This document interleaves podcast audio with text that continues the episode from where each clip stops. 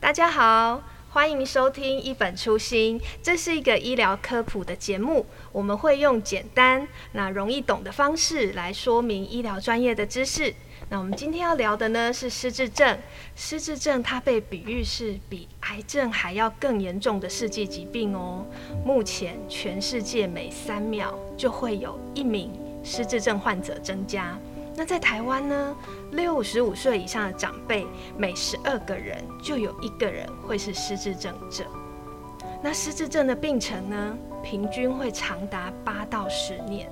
所以呢，家里面如果有一位失智症患者，在医疗费还有后续的照护费用上面呢，每一年可能就必须要花到上百万元的金额，所以这是一个非常残酷的事实，也是我们整个社会必须要面对的课题。所以呢，这一集我们首先邀请到了嘉义基督教医院失智症整合中心的主任陈成仁医师来跟我们聊一聊失智症。陈医师好，你好，是陈医师呢，他是台大医学系毕业，曾经担任嘉义基督教医院的院长长达十八年。那陈医师他投入医疗工作也已经有好几十年的时间了。那陈医师发现呢，在高龄照护中最困难。而且最让他挂心的就是失智领域，那再加上现在台湾的人口越来越高龄化了，那失智症的患者也正在快速的成长。面对这样的挑战呢、陈医师觉得家急不能置身事外，所以呢，他在卸任院长之后，就积极的投入失智症的照护。今天陈医师要来跟我们聊一聊什么是失智症，以及当出现哪一些症状的时候，可能就会是失智症的警讯，大家要特别注意哦。好的，那首先呢，想先请教陈医师，常常忘东忘西的，就是失智症吗？到底什么是失智症呢？啊，其实到了一个年纪或者工作非常忙碌的人呢，的确很容易忘东忘西。但是呢，在这样的一个大家都已经越来越警觉失智症的年代呢，很多人就会担心说，我是不是得了失智症？要不要去看医师？这也是我们时常会接受到的问题。那失这个会忘东忘西，其实不一定是失智症，是因为。啊，在我们到一个年纪的时候呢，脑的功能的确跟我们的高峰期比起来是相对会比较弱一点，所以难免会忘这个忘那个，特别事情多的时候。但是呢，它跟失智症有一个很大的区别。通常在正常的老化的时候所发生的忘东忘西呢，大部分大概都是事情过后，他又会想起来。或者在当时有人在提醒的时候呢，诶，他也能够想起来。是。但是，如果是失智症，可能就不太一样喽。失智症的患者呢，他通常忘掉的东西，他就忘掉了，因为他在脑部的这个啊，这个脑细胞的萎缩破坏呢，让他的某一些功能呢，他就消失掉了。嗯。所以呢。他就忘掉了，就真的就忘掉了。人家提醒他也不知道那个事情是什么。那所以在这边还有一个差别可以看出来：当一个人他知道他忘东忘西，会担心失智，就表示哎，他有怀疑到有病识感。是。但是呢，失智症他说嗯，我真的有忘掉吗？这个是代表着他。通常没有病识感，除了在失智症的这个早期，特别在在早期，也许他还有一些病识感，但是逐渐呢，他就会进入这样一个状况，他不一定知道他自己忘东忘西，虽然别人都知道他忘东忘西。所以其实，啊，其实，在我们正常老化的过程中，有时候可能会有一些呃忘东忘西的部分，但是事后会想起来的，这个是我们正常老化的一个过程。那像陈医师刚刚所说的，失智症他就是忘记了，那他怎么样也会都会想不起来，甚至他可能没有这个忘东忘西的病逝感，所以这个可能是失智症跟正常老化之间最大的一个差异。这样。那呃，另外呢，呃，我有一个很好奇的问题想要请教陈医师哦，因为现在失智症的人口这么多，那到底假设我的呃父母或是我的家人有失智症的话，那这个失智症有可能会遗传吗？那哪一些人可能会是呃失智症的这个高风险群呢？是的，啊，在大家在面对谈到失智症就大家就害怕的这个情形之下。特别呃，这些有失智症的啊长辈的这些年轻人，或者是在照顾者，他一面在照顾的时候，他就会担心，我未来会不会也跟我的爸爸一样？那这个题目是非常重要的。但是到目前，大家可以放心，基本上到目前，特别像在失智症里面的阿兹海默症。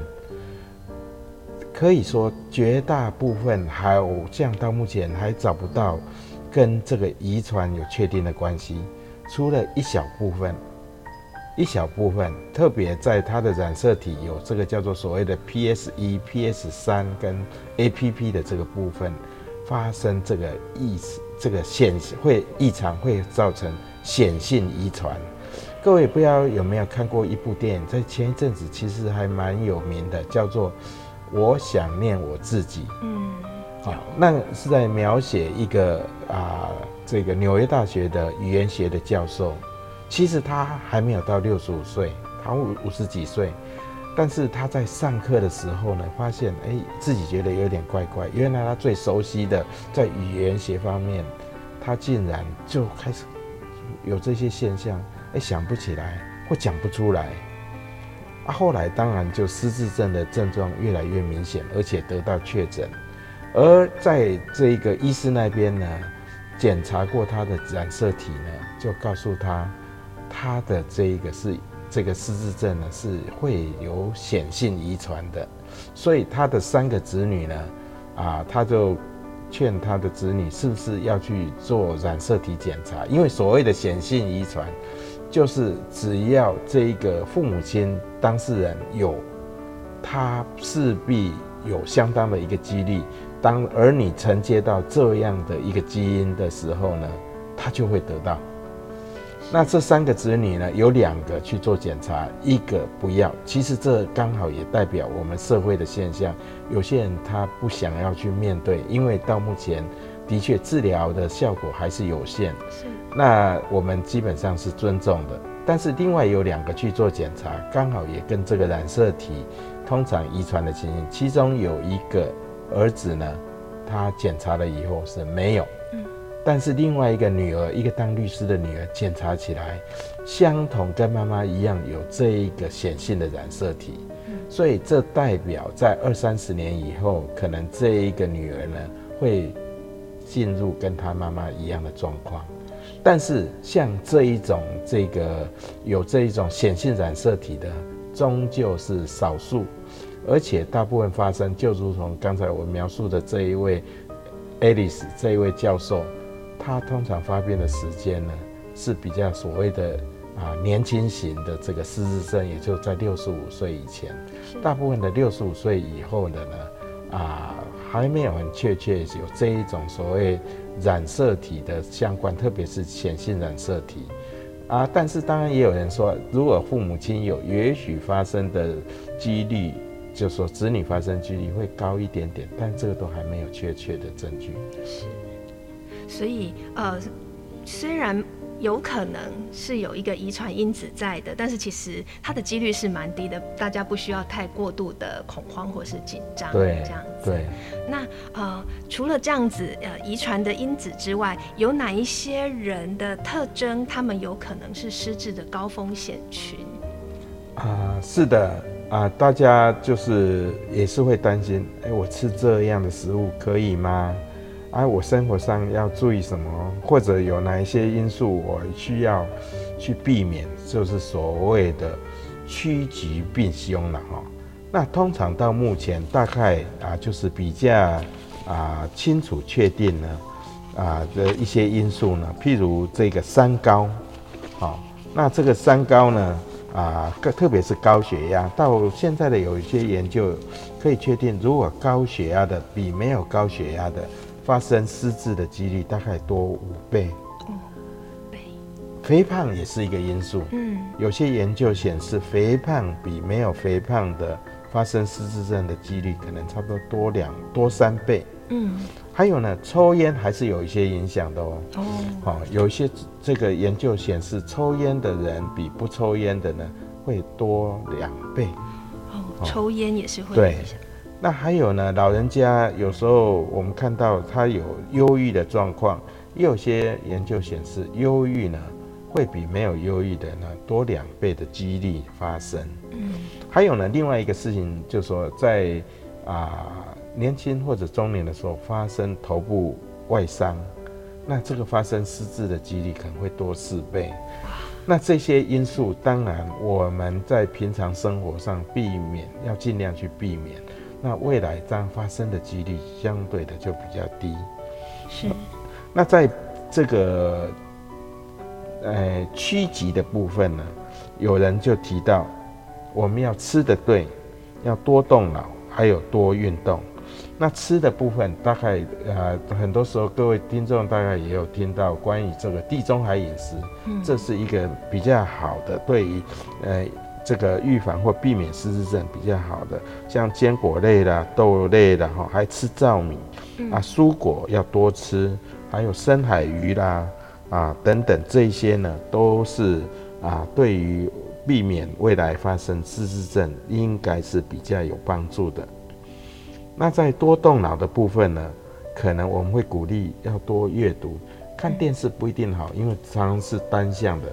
但是在阅读啦，或者跟人家社交，甚至于打麻将，其实也不错，是有互动的，这个对脑部比较好。还有唱歌等等，嗯，还有呢，在运动方面，其实不只是对我们的体能增加，也可以预防失智哦。哦，运动也可以预防。是的。所以比较强调，其实是呃，我们多跟人有一些互动上，其实对我们呃预防失智是蛮有帮助的。对。哦，那另外如果是三高，那肥胖或者是有抽烟的呃民众呢，可能就要多注意一些，因为他们的风险可能是会比其他人高的。对，所以要请大家，如果有以上这些这个风险因素的，可能第一个需要改变生活习惯。啊，第二个，如果这一个譬如高血压还是在，那可能就要考虑去找医师做这个治疗喽。嗯，好。那另外想请教陈医师啊，我朋友说他的爸爸最近常常会想不起来昨天晚上吃了什么，或者是他有时候会忘记走过的路怎么走。那这个会是失智症的前兆吗？或者是说有哪一些征兆我们是需要去特别去注意的？对。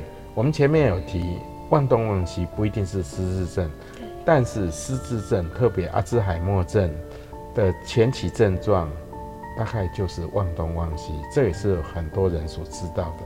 但是失智症的这个表现不一定只有忘东忘西，所以国建署有提出十大警讯，请我们自己在这个对自己的亲人或者我们自己多加注意。